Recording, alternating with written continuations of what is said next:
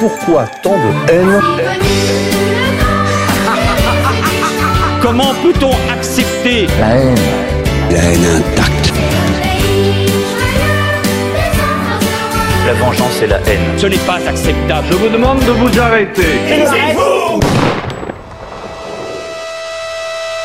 Pourquoi tant de haine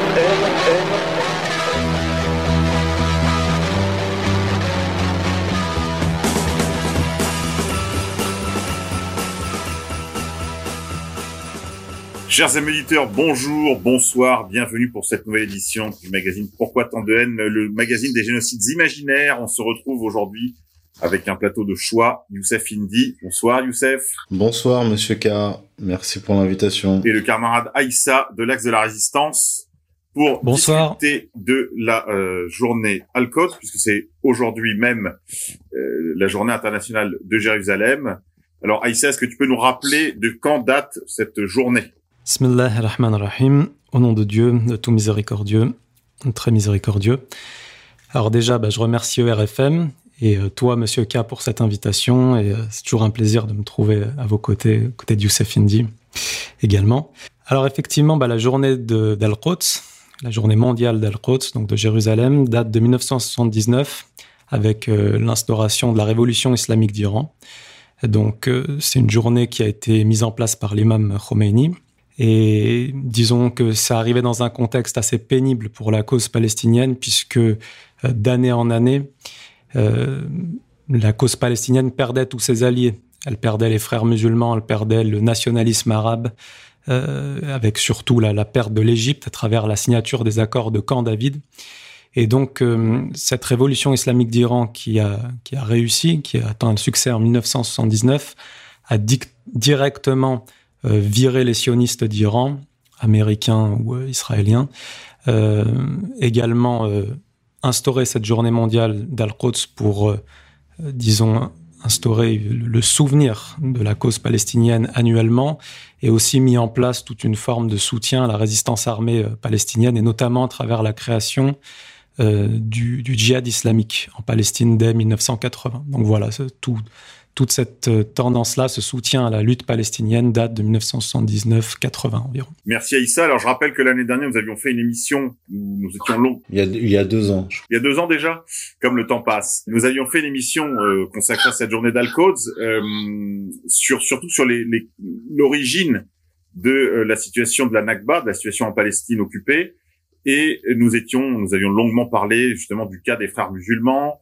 euh, de la maçonnerie que constituent les frères musulmans, également la présence de la maçonnerie, des, également des, des, des Donmei, donc des crypto-juifs qui, qui dominaient la Turquie après la révolution qui a mis fin euh, au, au califat euh, ottoman. Euh, nous avons déjà longuement exploré les raisons historiques qui ont conduit à l'occupation de la Palestine. Donc on va pas refaire cela, ce serait sans intérêt. Je renvoie nos auditeurs à cette émission qui est toujours disponible sur le serveur de RFM, la radio en continu euh, et en ligne d'égalité et réconciliation.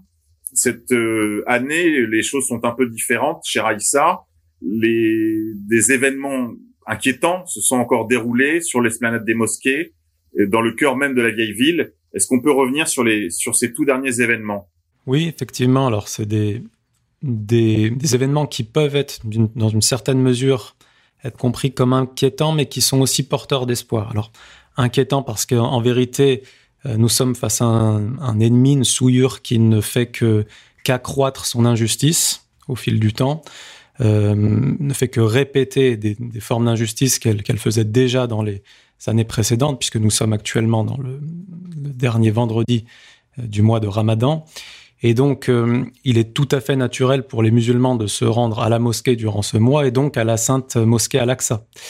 Euh, mais tout- tous les ans, les, les, les sionistes empêchent les musulmans d'accéder à, cette, à la mosquée Al-Aqsa. Et du coup, ça crée énormément d'affrontements avec les jeunes, euh, avec tous les, tous, tous les, tous les gens qui veulent simplement prier là-bas.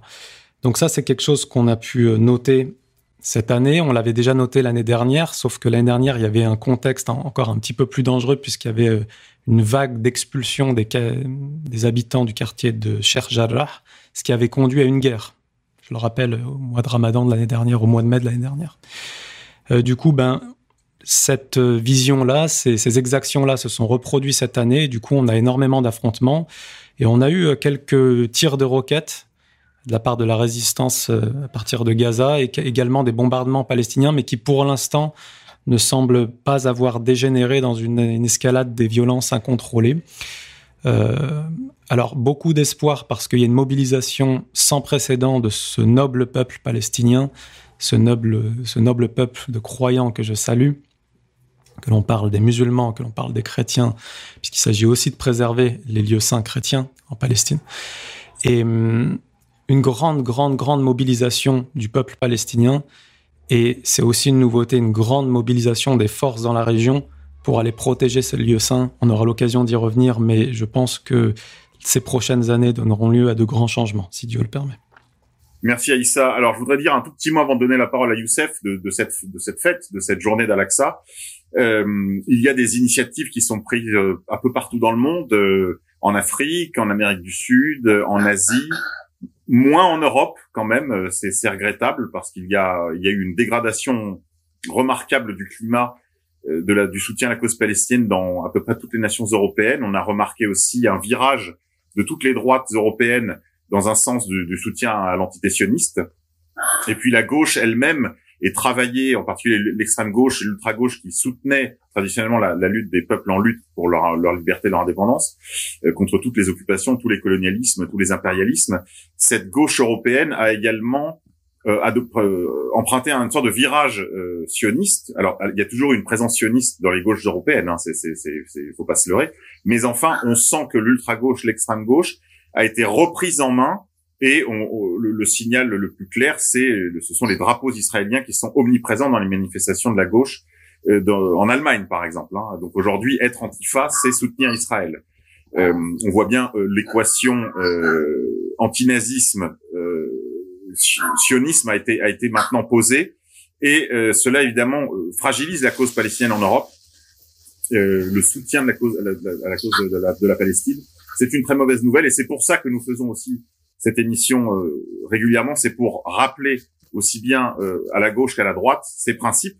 la droite devrait défendre la cause palestinienne pour des questions de la défense des, des peuples autochtones. je dirais qu'on ne peut pas être un identitaire conséquent sans soutenir les Palestiniens sur leur sol, puisque c'est le principe même de l'autochtonie. Et la gauche, euh, bah, si elle est pour la liberté et contre les impérialismes et le colonialisme, devrait elle aussi avoir des raisons suffisantes pour continuer de soutenir la, cause palestinienne. Ce n'est plus le cas. Alors Youssef Indy, euh, alors combat autour, combat oui, parce qu'il y a eu des morts autour de l'esplanade des mosquées dans la dans la vieille ville de Jérusalem. Pourquoi, pourquoi il y a une telle importance de euh, l'esplanade des mosquées, du, de ce que les, les Israéliens, les sionistes appellent le mont du Temple, pourquoi ce lieu est-il si disputé? Est-ce que c'est en raison du passé, parce que c'est un lieu saint pour les juifs, pour les musulmans comme pour les chrétiens, ou est-ce que c'est plutôt pour le présent et l'avenir? Bah, C'est euh, pour le passé, le présent euh, et l'avenir, parce que bon, c'est pas là, comme l'a dit Aïssa, c'est pas la première fois que les colons israéliens euh, protégés par la police euh, entre dans la, sur la planète, l'esplanade des, des, des, mosquées. Donc On peut peut-être juste rappeler que l'esplanade des mosquées est d'ailleurs sous la protection allemande du, du, du royaume chérifien de, de, Jordanie. Elle n'est pas une possession israélienne. Pour rappeler ça en, termes à la fois de droit international, oui, c'est géré par le WORF. Alors, la, la, police israélienne donc a, a évacué les, les, jeunes palestiniens, les, les prieurs, donc les, les jeûneurs en ce mois de Ramadan, pour laisser entrer les colons euh, israéliens euh, religieux. Donc c'est pas la première fois, ça fait maintenant plusieurs années qu'ils euh, qu'ils violent l'esplanade des mosquées. Euh, ils le violent durant le Ramadan. Là aussi cette année, le Ramadan, enfin la Pâque juive, en fait Pessa, est tombée durant la période de, de, de Ramadan. Euh, pourquoi en fait? Pourquoi ces violations Parce qu'il y a des vérités euh, israéliennes, juives israéliennes, sur le, le mont du Temple. au fond, pour, pour aller droit au but, ils veulent détruire la mosquée euh, Al-Aqsa pour reconstruire le troisième temple. Alors cette histoire remonte à loin, mais déjà en 1967, quand il y a eu la, la guerre des, six jours, il y a eu un certain nombre de conquêtes, notamment de, de Jérusalem, et les religieux, non, un rabbin en particulier, avait voulu faire dynamiter. C'est dans, dans, un article que j'ai relayé tout à l'heure de Stratégica sur le troisième temple, tout est détaillé dedans. Euh, une volonté donc de faire exploser la mosquée à l'Aqsa. Donc il voulait profiter de, cette période de, guerre et de confusion pour faire pour dynamiter euh, la mosquée à l'Aqsa et reconstruire le troisième temple. À l'époque, l'armée, enfin l'état-major euh, israélien avait avait refusé, mais depuis un certain nombre d'années, euh, il y a un projet, euh, donc un projet euh, officiel de reconstruction du troisième temple. Alors il y a un musée à Jérusalem qui est dédié à cela. Donc il y a déjà une maquette du, troisième temple. Des dirigeants étrangers en visite à Jérusalem ont pu voir ce, cette maquette. Donc, le président le président brésilien, euh, sous l'administration Trump, euh, le secrétaire d'État Mike Pompeo.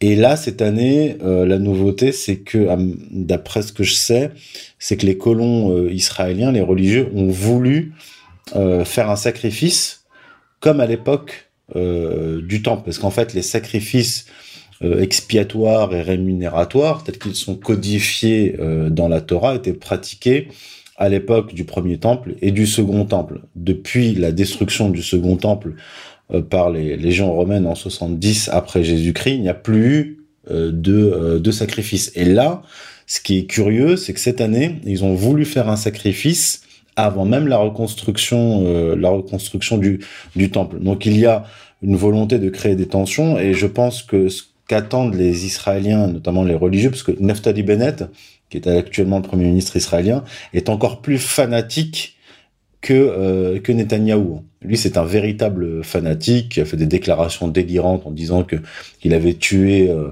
des centaines d'Arabes et que ça lui posait aucun problème. Donc, euh, je pense que ce qu'ils attendent, c'est une guerre, une guerre régionale pour en profiter pour essayer de détruire la mosquée Al-Aqsa. C'est un, c'est, je suis très sérieux. Les Israéliens sont aussi très sérieux quand quand ils parlent de ce projet-là. Tout est déjà prêt, y construit, y, compris les, les, les, instruments et les les, les vêtements des, des, prêtres qui qui feront les sacrifices. Oui, on se souvient que nous avions conclu notre émission dernière sur la, le fait aussi qu'ils avaient identifié la vache rousse qui doit être sacrifié pour la redédication du temple, la, la, la réédification du temple. Euh, c'est complètement délirant pour les gens qui ne croient ni à Dieu ni à diable. Ça l'est même pour ceux qui croient en Dieu et qui, en fait, ont du mal à rentrer dans ce que c'est vraiment que le judaïsme. Est-ce que, Youssef, vous pouvez dire, avant qu'on redonne la parole à notre camarade Aïssa, un mot, s'il vous plaît, du, de la connexion messianique qu'il y a entre ce projet de destruction des mosquées, parce qu'il y en a deux, et l'attente eschatologique, l'attente messianique du peuple juif quant à la, au retour de son Messie, enfin la venue de son Messie, pour être plus précis. Alors, euh, pour, pour aller vite, dans un premier temps, dans la tradition juive, le peuple juif était censé attendre l'arrivée euh, de leur Messie, le Mashiach, pour être rapatrié en Terre Sainte. Bon, il y a eu des évolutions dans le messianisme juif, euh, et ils ont décidé eux-mêmes de s'installer en Terre Sainte pour accélérer la venue du, euh, du Messie. Ce qui jadis était interdit par le judaïsme orthodoxe. Oui, le, le Talmud l'interdisait. L'interdisait. Euh, la référence, c'est euh, Shirachirim Ketubot 111a, qui interdit au peuple juif de retourner en Terre Sainte en un mur, c'est-à-dire en communauté. Interdiction de dévoiler les secrets euh, de la fin des temps aux, aux nations et interdiction d'essayer de dater la, la, fin des temps et donc la venue du, du Messie. Donc en gros, ils ont violé tous ces interdits talmudiques. Je ne vais pas y revenir, j'ai consacré un livre entier à cela. Donc depuis euh, la création du feuille national juif et la création de l'État euh, d'Israël euh, en 48 euh, et surtout en 67 avec la guerre des, des six jours, il y a eu euh, comment, dire, une euh, diffusion du, sionisme, y compris dans les milieux religieux, parce que jusqu'à la guerre de 67, disons que la majorité des rabbins à travers le monde étaient euh, anti-sionistes ou asionistes. Ils sont devenus tous sionistes avec la conquête des lieux saints en 67. Et maintenant, disons qu'il y a deux tendances dans le judaïsme. Là, je parle de, des milieux rabbiniques. Il y en a qui pensent qu'il faut détruire les mosquées, reconstruire le temple pour faire venir le Messie. Et une autre tendance qui dit que le Messie doit d'abord arriver pour reconstruire le temple. Voilà, il y a ces deux tendances. Mais historiquement, la tendance proactive a toujours pris le dessus. Donc euh, il y a cette tendance effectivement euh, dans le judaïsme actuel euh, israélien, de volonté de détruire le, les mosquées, reconstruire le troisième temple pour faire advenir le, le Messie. Ils le disent, ils disent, quand on aura construit le troisième temple, le Messie viendra, et là, il dira qui sont les Lévites, qui sont les Cohen, et euh, puis euh, il, il, réorganisera le, le, le culte. Voilà pour, pour, être bref. Merci. Donc il y a bien une, une espérance, une attente et même une proaction messianique dans le cadre de ces événements euh, tragiques qui se déroulent à, à, Jérusalem dans la vieille ville. Euh, Aïssa, est-ce que vous pouvez nous dire, d'un point de vue islamique, ce que le Messie des Juifs représente, ou en tout cas à quelle autre figure il est assimilé dans la tradition musulmane. Je précise par avance pour nos auditeurs chrétiens que euh, c'est vrai également dans l'eschatologie chrétienne. Oui, bah chez les chrétiens, on parle de l'antéchrist, chez les musulmans du Dajjal, donc ce qui veut dire le trompeur. Euh, on parle, on a pas mal de, récits qui parlent, si vous voulez, d'une personnalité qui viendrait avec des formes de tours de magie ou des miracles, et qui donc, euh, sur la base de ça, réussirait à tromper euh, une grande partie de l'humanité et à les ramener dans un projet totalement injuste, face auquel se tiendrait notre maître, Jésus, le fils de Marie, et l'imam al-Mahdi, que la paix soit sur eux. Donc le camp des, le, camp des croyants serait face, à le face au camp d'un d'un trompeur. Et bien entendu, pour nous, euh, tous les gens qui aujourd'hui commettent ce genre d'injustice, on peut même mettre certains musulmans dedans, hein, parce y a des musulmans qui sont sionistes, clairement, hein, qui cherchent à normaliser leur relation avec l'entité sioniste et à faire passer ça pour quelque chose de tout à fait commun et ordinaire. En vérité, il est bien évident que tous les gens qui travaillent à ce projet injuste ne peuvent pas être dans le camp ni de Jésus, ni de l'imam al-Mahdi. Que la paix soit sur eux, et forcément, ils, appartiendront s'ils ne se réforment pas et qu'ils ne font pas euh, qu'ils ne prononcent pas leur repentir, ils, appartiendront au camp de l'injustice, donc des gens trompés par ce Dajjal, ce trompeur, et qui sera peut-être ce que certains appellent le, leur machia aujourd'hui. Mais ce que j'aimerais quand même souligner, c'est qu'à mon avis, euh, à mon avis, Youssef a très très bien expliqué cette notion euh, de trahison des textes anciens judaïques et d'une évolution perpétuelle de ce sionisme ou judaïsme politisé sioniste, euh, puisque, comme il le disait, c'était interdit dans l'ancien judaïsme. Si on va voir les textes anciens, en vérité, il n'y a même pas de notion extrêmement claire de terre promise et de peuple élu, comme ils essayent de le faire croire euh, à leur propre peuple et, et au reste de l'humanité.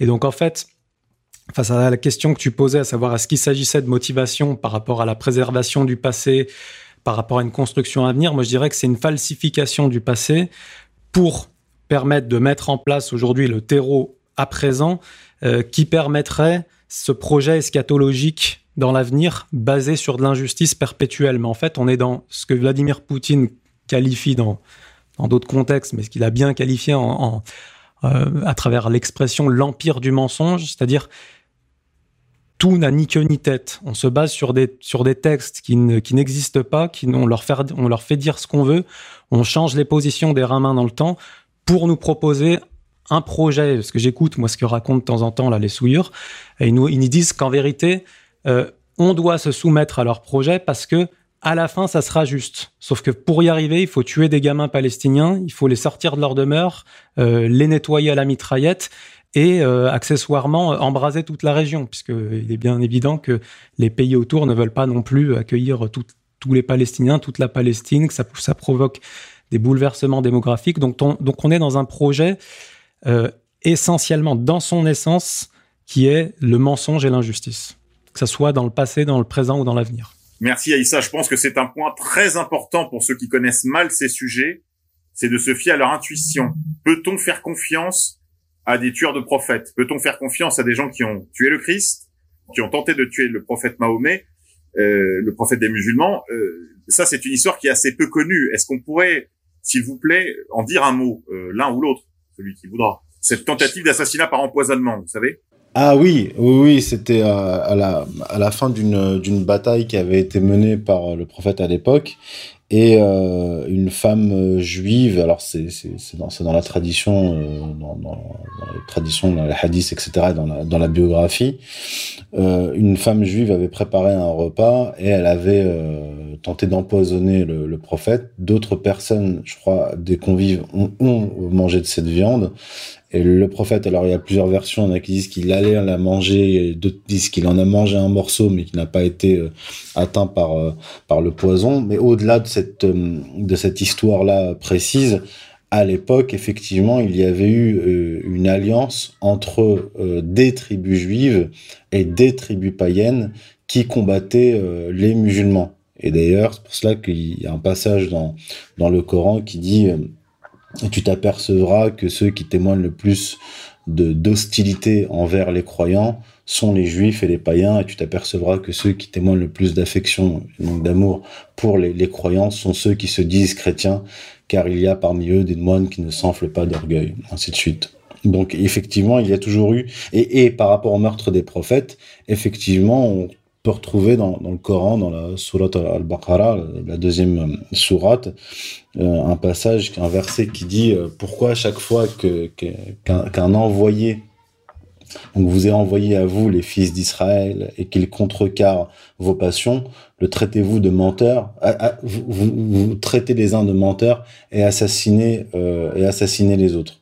D'ailleurs, le Coran pointe du doigt le, les récits talmudiques concernant la Vierge Marie et concernant euh, le Christ, puisque dans, dans le Talmud, j'ai d'ailleurs rapporté euh, ces passages-là dans, au moins deux de mes, de mes livres, passages qui m'ont été euh, transmis par Claude Timmerman, que je, je remercie. Dans ces passages du Talmud, il est dit que la, Vierge, la Vierge Marie, il, il la traite de de prostituée et il traite le, le Christ, Jésus, fils de Marie, de Dieu euh, qui, qui, qui les, traite de, le traite de magiciens et donc de faux prophètes. Alors, je vais pas rentrer ici dans, dans, dans les détails parce a même dans le Talmud il y a des contradictions parce que dans le Talmud reconnaît qu'il est un prophète et ensuite ils disent qu'il a perdu son statut de prophète. En réalité, c'est parce qu'il a contrecarré leur leur passion. Et le Coran, le Coran dit clairement répond en fait au Talmud et, et au récit qu'on peut trouver dans le Télod Toledot Yeshu, en fait, ce sont des récits qui ont été ensuite mis par, écrit, qui coïncident avec la période du Talmud.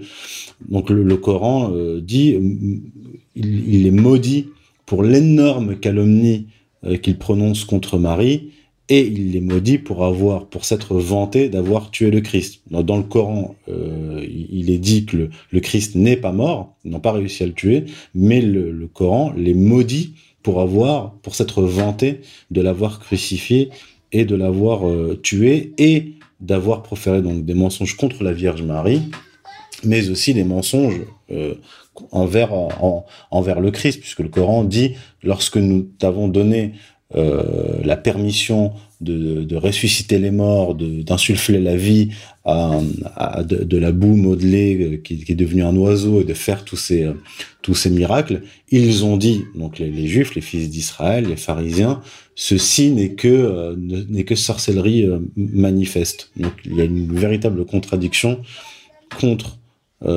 ces, ces, ces mensonges proférés par, par les talmudistes et proférés par tous leurs héritiers jusqu'à maintenant. Pour ceux qui veulent euh, retrouver ces passages du Talmud, je les cite euh, quasiment in extenso, tirés du livre d'un ancien rabbin converti au christianisme, converti au catholicisme en Russie à la fin du XIXe siècle, le père Pranaitis.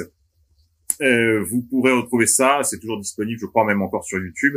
Ça s'intitule Le Talmud dévoilé euh, dans le cadre des dossiers de Monsieur K. Euh, merci Youssef pour ces éclaircissements. Un mot quand même, puisqu'on sort de la période de, tout, juste de Pâques, hein, nous sommes encore dans les, dans les jours qui suivent Pâques, euh, il faut pour ceux qui sont chrétiens ou qui souhaiteraient le devenir ou le redevenir, reprendre la lecture des évangiles dans les, dans les, juste après Pâques.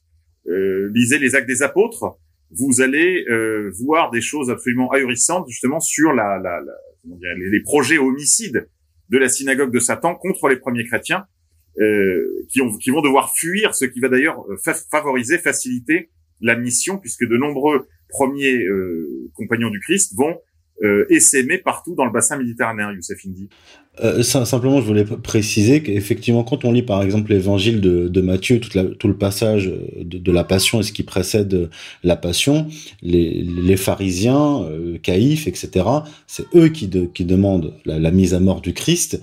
Et euh, pour ceux qui voudraient nous faire croire que que qu'en réalité il y a une mauvaise interprétation et que ce sont les Romains, les Romains, je les renvoie au passage du Talmud que j'ai mentionné. Dans le Talmud, ils se vantent d'avoir tué le Christ. Et d'ailleurs, dans l'évangile de Matthieu, ils disent que son sang retombe sur nous, puisqu'ils savaient très bien que euh, en fait il tuait ou il tentait de tuer un innocent. Voilà, c'est c'est pour la précision. c'est dans le Talmud. C'est très important de le, de rappeler ça. Alors, lisez en effet le, en particulier l'évangile de Matthieu qui est très clair. Et puis souvenez-vous qu'il y a quelques semaines seulement, c'était le jour des rameaux, c'est-à-dire en fait le triomphe du Christ qui entre à Jérusalem comme roi des Juifs, euh, comme Messie d'Israël, et qui est donc reçu comme un roi, euh, conformément aux promesses prophétiques, puisque Aïssa, la venue du Messie, le Messie d'Israël, et le Messie de toute l'humanité que le, le, le, Seigneur des univers nous avait promis, s'est déjà produite dans le passé, n'est-ce pas Aïssa?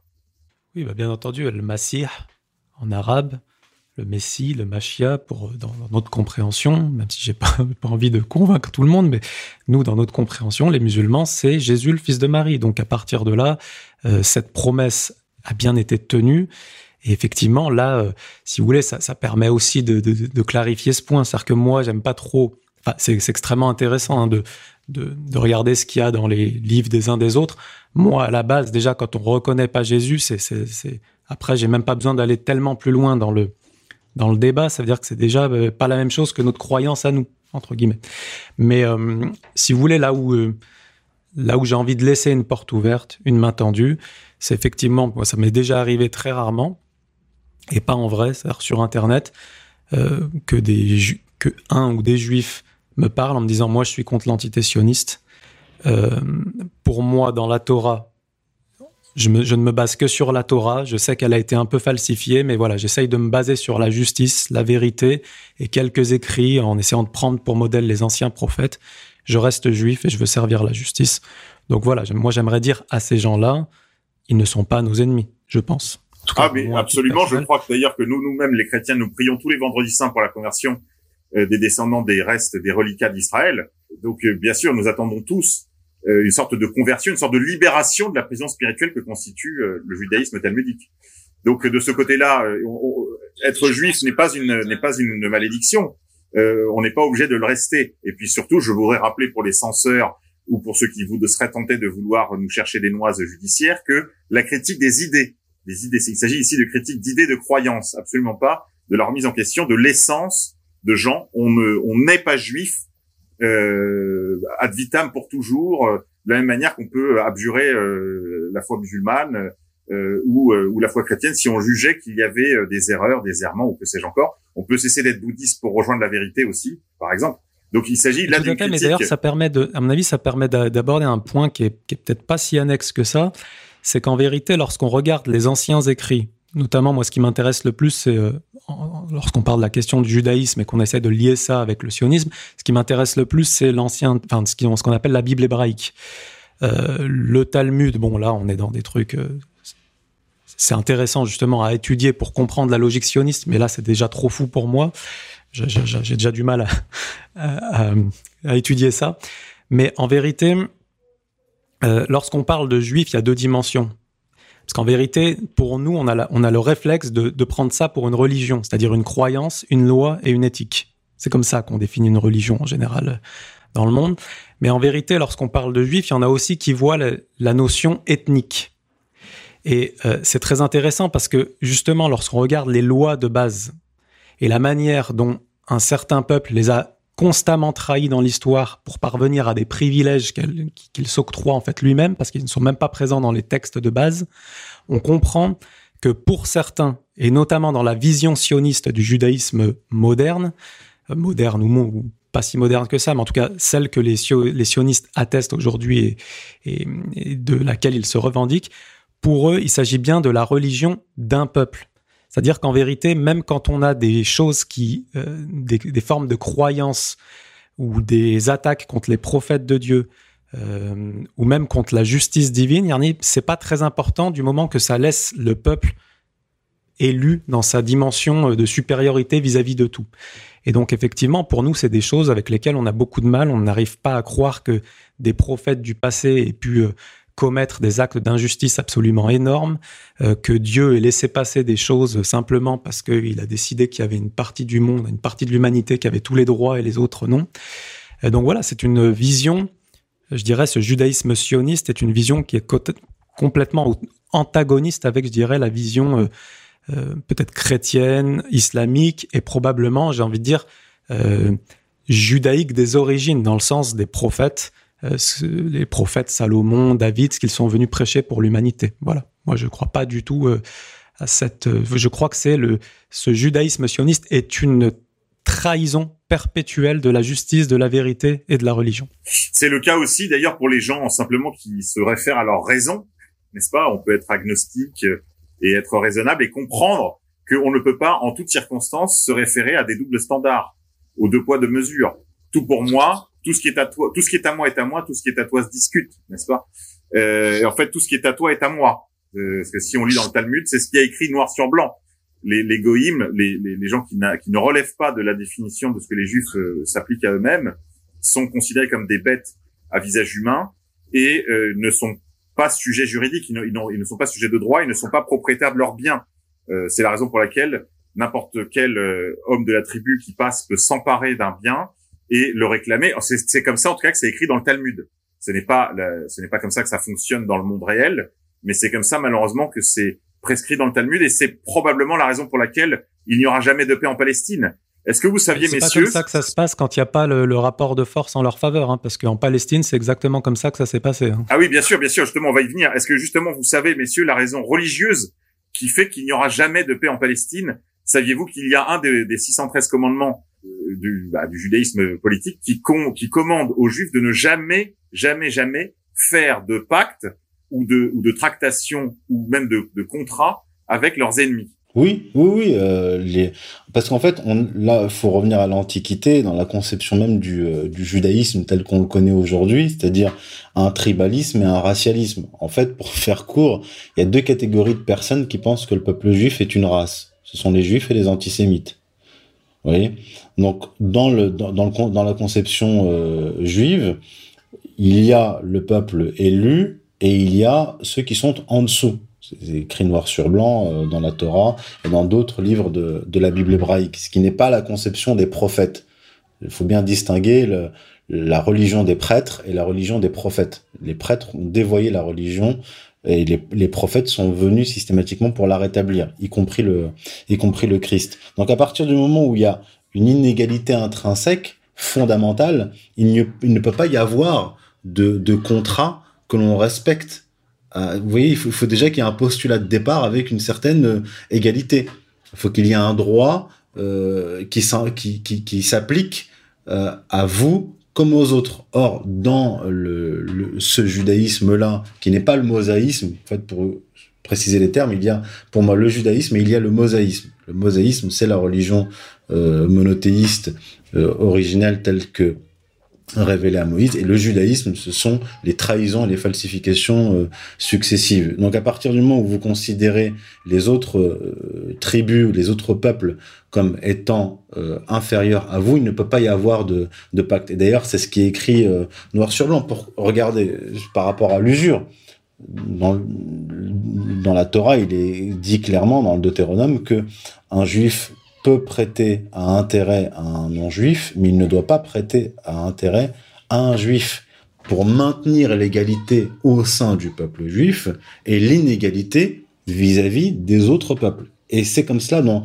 dans, dans tous les domaines. Et beaucoup s'étonnent que les Israéliens comme les Américains, les Américains qui ont quand même une éthique euh, juive, on peut dire que c'est une éthique vétéro-testamentaire, ne respectent jamais la parole qu'il donne, ni les contrats, euh, ni les pactes. En fait, c'est toujours le même esprit. Il y a le peuple élu. Alors le peuple élu, ça peut être les juifs, comme ça peut être les les, les pères pèlerins qui ont qui ont fondé euh, qui ont fondé les États-Unis. Il n'y a pas que le il y a pas que le peuple juif qui se considère comme élu. Il y a il y a une extension de de de l'élection telle qu'on peut la retrouver dans le luthérianisme et dans le et dans le calvinisme. Mais c'est le cas par exemple des, des blancs d'Afrique du Sud qui se vivaient un peu comme à la manière des, des pères pèlerins américains.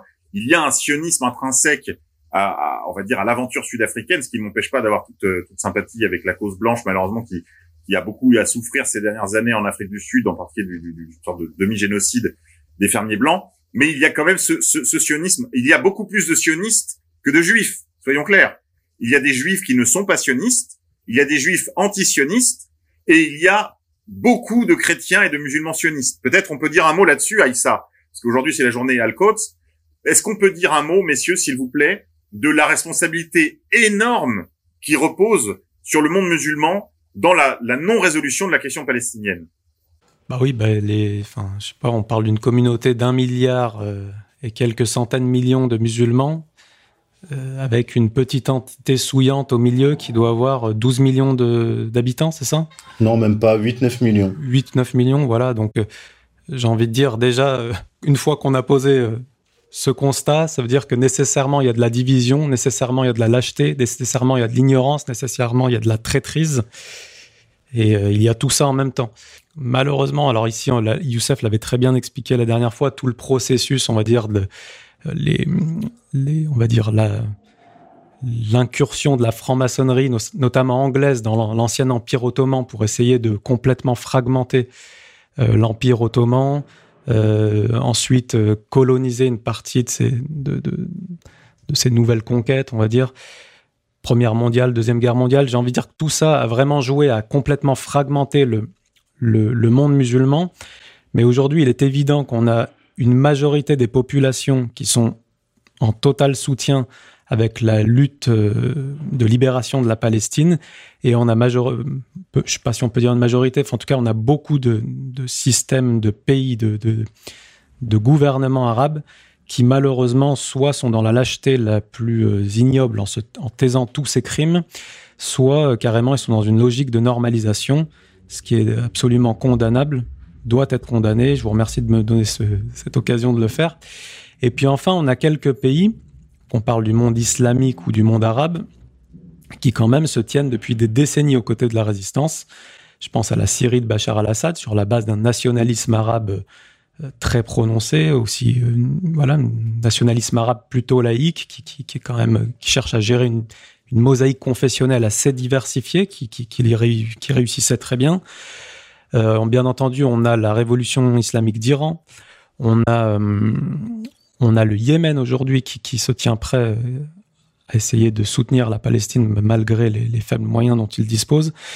Et euh, donc en vérité aujourd'hui, c'est Saïd Hassan Nasrallah, le, le chef du Hezbollah, qui en parlait euh, il y a quelques jours. Les vrais enjeux de cette de la décennie, enfin de- des semaines que l'on vit, des années que l'on vit et de la décennie qui arrive, ça va être de mettre en place une véritable alliance autour de la protection de la mosquée Al-Aqsa, à savoir qu'aujourd'hui, clairement, on a la Hezbollah, la Syrie, l'Iran et surtout les milices d'Irak, celles qui ont combattu Daesh, qui ont clairement mentionné le fait qu'ils se préparaient pour un affrontement si jamais les Israéliens euh, dépassaient les limites dans leurs attaques contre la mosquée Al-Aqsa. Et ça, c'est un véritable bouleversement géopolitique, euh, parce qu'en plus, ça vient pas de n'importe qui. Lorsque c'est Saïd Hassan Nasrallah qui le dit, en général, même les Israéliens, euh, le peuple et le commandement le croient, parce qu'ils savent qu'il vaut mieux qu'ils le croient pour se préparer à faire face à ce genre de, menaces qui, planent sur eux. Donc euh, voilà, je dirais qu'on a ces trois choses-là. On a les, dans le monde arabe, on a les, passifs, les traîtres, et puis la résistance. Voilà. Aujourd'hui, bah, nous, on essaie de défendre l'axe de la résistance qu'on a nommé aujourd'hui, dans cette occasion-là d'Al-Quds, que, que le Hezbollah a nommé l'axe d'Al-Quds. J'ai- J'aimerais ajouter quelque chose dans le prolongement de ce qu'a dit euh, Aïssa. Autre chose qui a attiré mon, attention, ça a été la réaction de Vladimir Poutine dans la période justement de la violation de l'esplanade des, euh, mosquées, euh, qui est connectée en fait à ce qui se passe en Ukraine, puisque Israël a toujours été plus ou moins présent et actif dans la déstabilisation de l'Ukraine et l'utilisation de l'Ukraine contre la Russie. Il faut pas être euh, naïf là-dessus. Et il est vrai que les Russes ont toujours été très euh, diplomates, ont gardé des, liens de diplomatie importants avec euh, les Israéliens jusqu'à une période récente, en fait, jusqu'au conflit en Syrie. Je vais pas rentrer dans les détails maintenant, mais Vladimir Poutine a appelé le premier ministre israélien pour revendiquer une, une église donc orthodoxe qui est près du Saint-Sépulcre à Jérusalem. Et euh, parce qu'il y a une procédure qui a été enclenchée et apparemment les autorités israéliennes avaient refusé de reconnaître la propriété russe sur cette euh, sur cette église. Donc c'est pour cela que Vladimir Poutine l'a appelé et ensuite il a appelé le chef de l'autorité palestinienne, même si euh, ça vaut ce que ça vaut, hein, Vladimir Poutine, et il a aussi appelé le président algérien euh, pour discuter justement euh, de la violation euh, par les Israéliens de l'esplanade des mosquées. Donc c'est il y a il y a une dimension géopolitique là-dedans, une géopolitique des des religions et tout se met en place et ça colle avec plusieurs plusieurs eschatologies.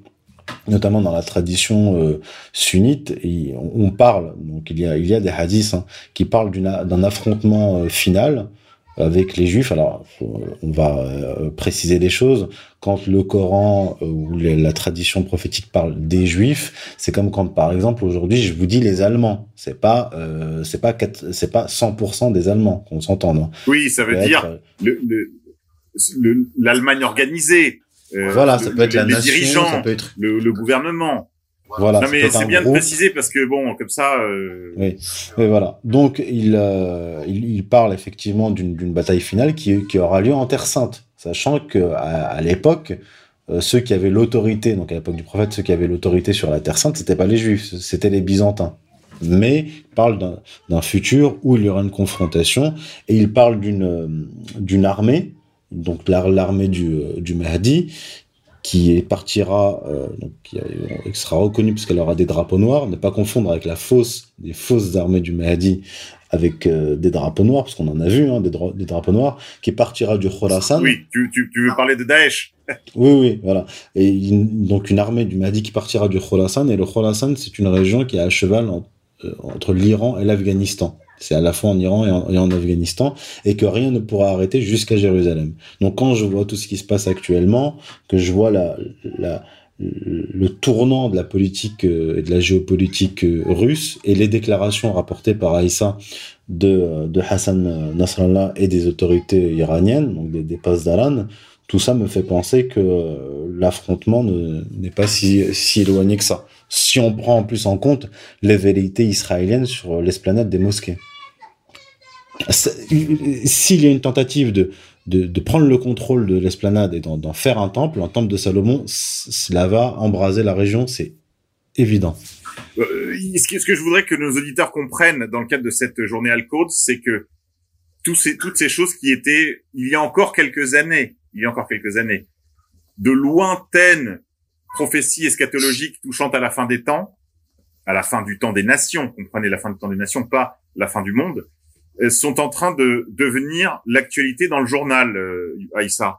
Oui, bah tout à fait. En plus, là, on se rend compte qu'il y a vraiment eu, comment dire, une augmentation même des affrontements officieux entre les sionistes et les Iraniens, puisqu'on voit que les, il arrive aux sionistes de mettre des frappes en Syrie dans lesquelles des commandants, des, gardiens de la révolution islamique d'Iran prouvent le martyr. Bon, à la base, ils sont quand même là pour combattre le terrorisme, hein, donc ça, ça donne une idée de, avec qui se, se positionne euh. Mais, Mais euh, alors, Aïssa, et juste puis- un mot parce que je, je crains que certains de nos auditeurs ne comprennent pas. Euh, le, le- Daesh a été vaincu par Hezbollah, par les milices iraniennes ou pro-iraniennes, irakiennes euh, et, et- et les volontaires de, de l'ensemble de l'axe de la résistance, également par les Kurdes soutenus par la République islamique d'Iran. Daesh a été vaincu par l'axe de la résistance. C'est ça, c'est ça qu'il faut bien marteler parce que je, je crains que ce soit pas clair dans l'esprit de tout le monde. Ouais, tout à fait. Puis dans le, par exemple, dans la zone frontalière entre la Syrie et la Palestine occupée, donc qui est contrôlée par les souilleurs sionistes, bah, ils, ils, euh, ils soignaient dans des, dans des hôpitaux les terroristes, euh, ils armaient les terroristes, ils les finançaient, et tout ça a été documenté, y compris à l'ONU, je crois. Notamment à Safed, hôpital de Safed. Voilà, donc tout est absolument officiel. Il recevait la visite de Netanyahou. Donc les, terroristes, ils avaient Netanyahou à leur chevet.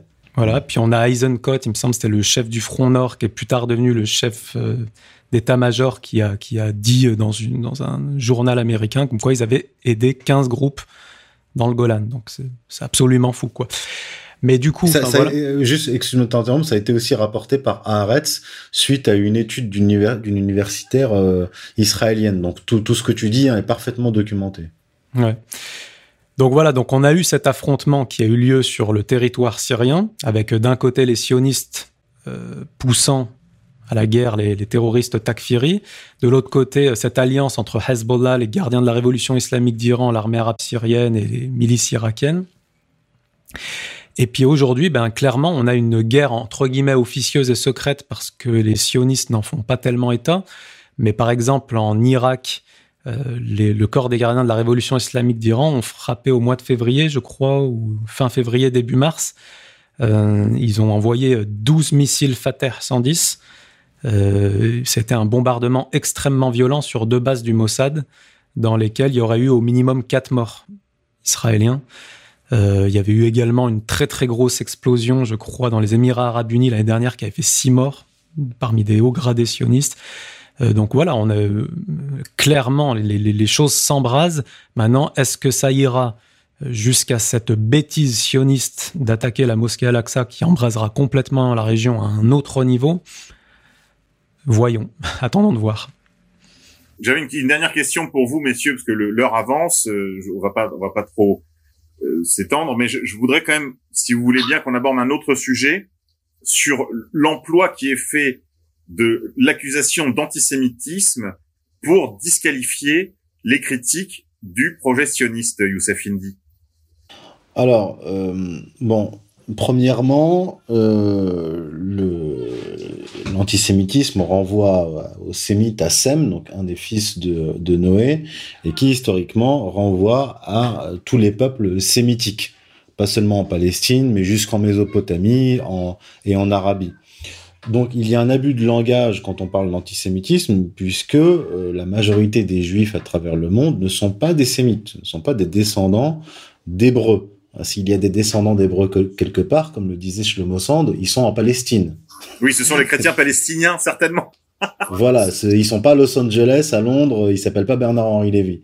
Donc, premièrement, donc euh, quand on parle d'antisémitisme, on nous dit en gros qu'on serait des racistes euh, antisémites, donc contre les sémites. Donc, on serait euh, anti, euh, pas seulement anti-juif, mais anti-arabe, anti-palestinien, anti-libanais, etc. Donc là, il y a un abus de langage.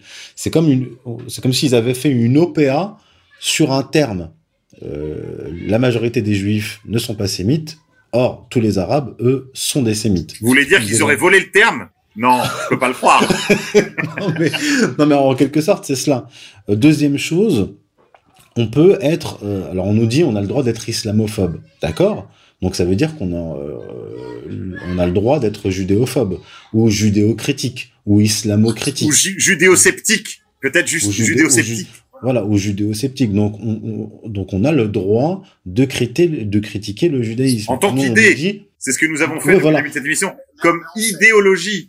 Voilà, mais en fait, le problème, c'est que dans le judaïsme, il y a l'idée que euh, le, peuple juif est un peuple race et qu'on est juif lorsque sa mère est juive et donc quand on, on appartient au peuple juif et donc descendant des Hébreux. Alors moi j'aimerais juste dire un mot avant que vous continuez, Youssef, là-dessus, c'est cet argument n'est pas recevable parce que il y a des juifs noirs, les falachas, il y a des juifs jaunes, les baofeng, je crois, de Chine, il y a les euh, euh, des juifs d'Inde, il y a des juifs arabes, il y a des juifs berbères, il y a des juifs allemands, il y a des juifs polonais, des juifs lituaniens, et, ils sont de toutes les couleurs. Il suffit d'être allé une fois en Israël pour s'en rendre compte, puisqu'il y a, il y a des juifs du monde entier qui se sont évidemment rendus dans le projectionniste. Il suffit de, déambuler dans les rues d'une grande ville comme Tel Aviv pour s'apercevoir qu'il y a des juifs de toutes les couleurs. Ça ne peut donc pas être une race. Et bien sûr, mais c'est ce que c'est ce qu'explique euh, Shlomo Sand dans son livre comment le peuple juif fut, euh, fut inventé.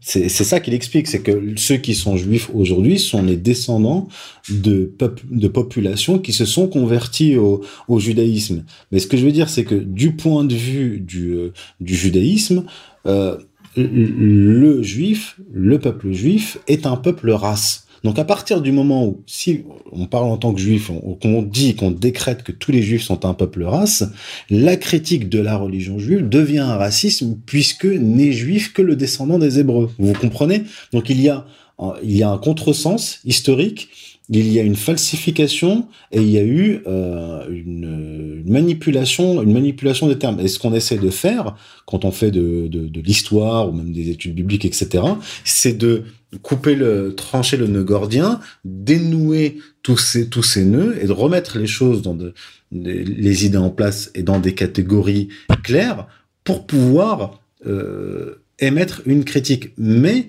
la confusion est volontairement maintenu pour nous empêcher de parler. Celui qui a, comme disait George Orwell, celui qui a la maîtrise des, mots a la maîtrise de la pensée. Donc on nous impose des termes qu'on ne devrait même pas utiliser. On ne devrait même pas parler d'antisémitisme en réalité. On pourrait parler d'antijudaïsme ou de judéo-criticisme, tout ce qu'on veut, mais on doit refuser euh, cette idée racialiste. Comme je l'ai dit tout à l'heure, sous la forme de boutade, seuls les juifs et les antisémites pensent que les juifs sont une race.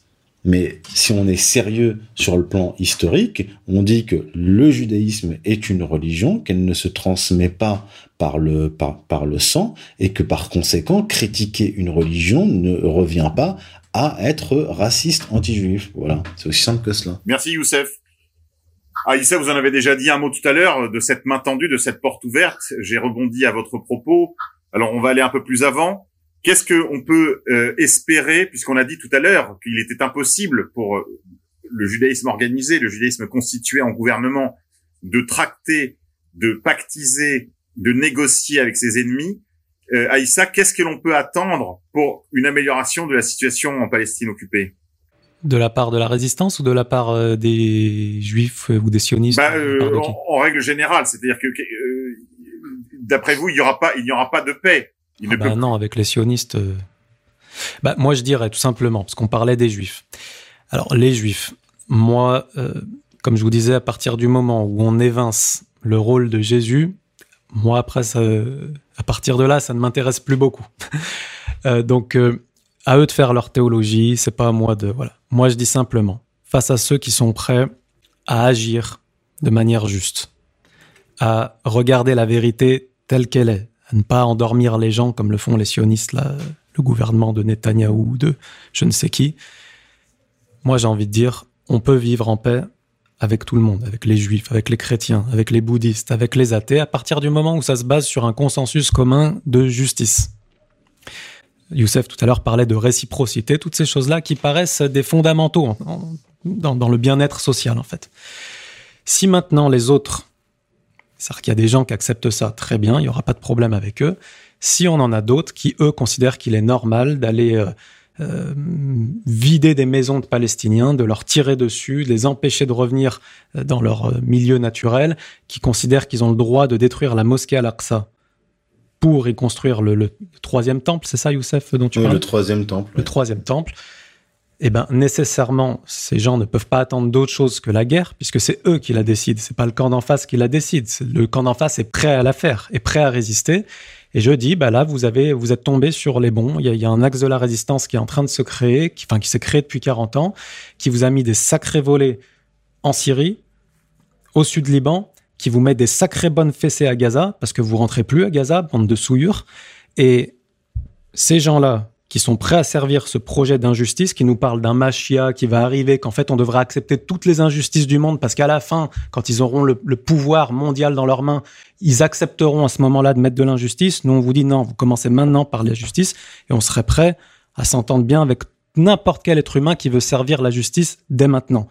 Mais la justice, ça veut dire vous rendez, rendez les terres aux Palestiniens, vous arrêtez vos, vos violations de la mosquée Al-Aqsa, vous retournez de là où vous venez, et de là où vous venez, on peut vivre tous en paix, tous en justice. Sinon, l'axe de la résistance va s'occuper de vous, les gardiens de la révolution islamique vont s'occuper de vous, le Hamas, le djihad islamique, Hezbollah vont s'occuper de vous, et c'est vous qui l'aurez décidé.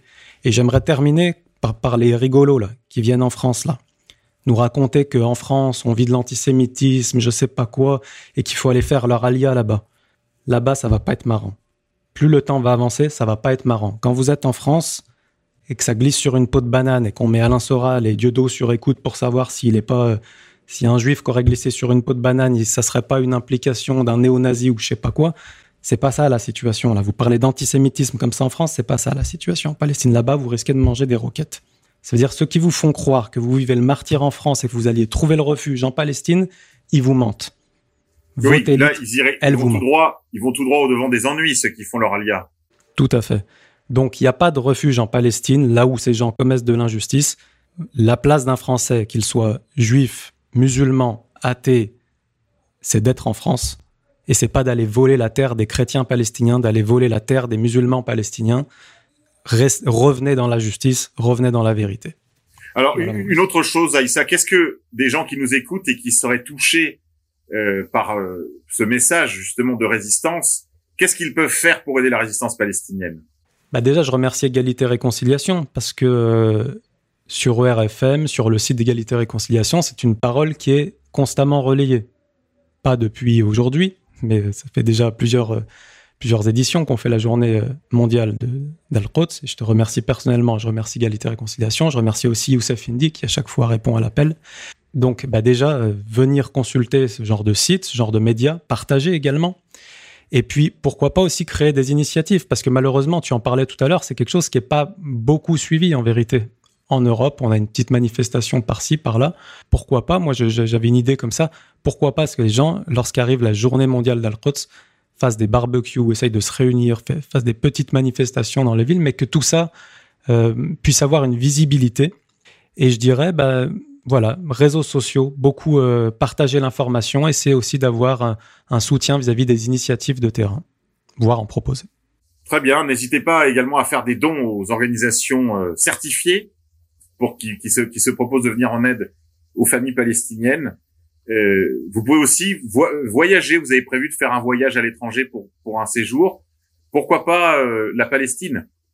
Ça peut être une belle destination. Moi, j'ai eu la chance d'y aller. On y rencontre des gens merveilleux, que ce soit dans les camps en Jordanie ou ailleurs, aussi bien qu'en Palestine occupée. On y rencontre vraiment des gens extraordinaires et qui qui sont euh, qui sont un témoignage vivant de bah, de la ténacité, de la joie dans la résistance.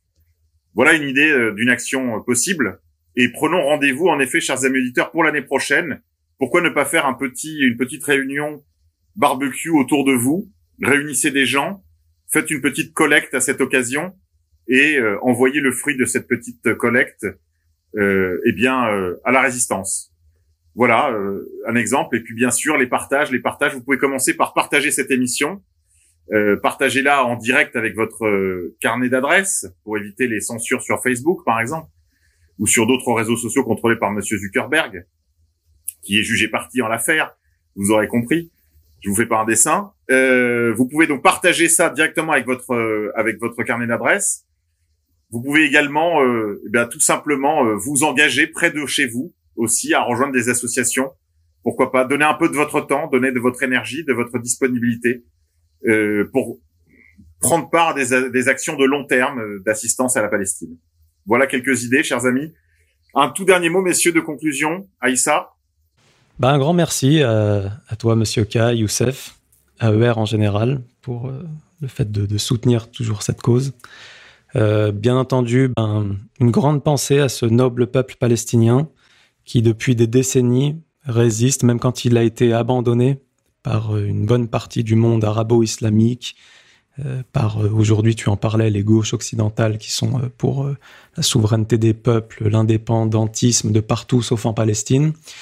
une grande pensée pour ce peuple, puisque un des objectifs de l'entité maudite sioniste, c'était de faire oublier cette cause à travers le monde, de désespérer les Palestiniens sur le territoire et les pro-palestiniens dans le monde.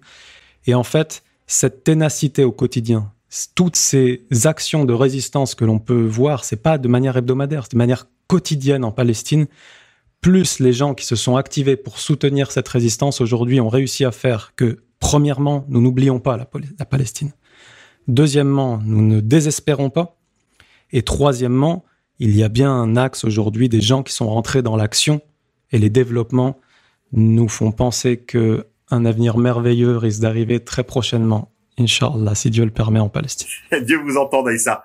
Youssef, est-ce que on est condamné, nous aussi, à vivre comme des Palestiniens dans notre propre pays? Condamné, euh, non, ça, ça, ne dépend que, que de nous euh, en, en réalité.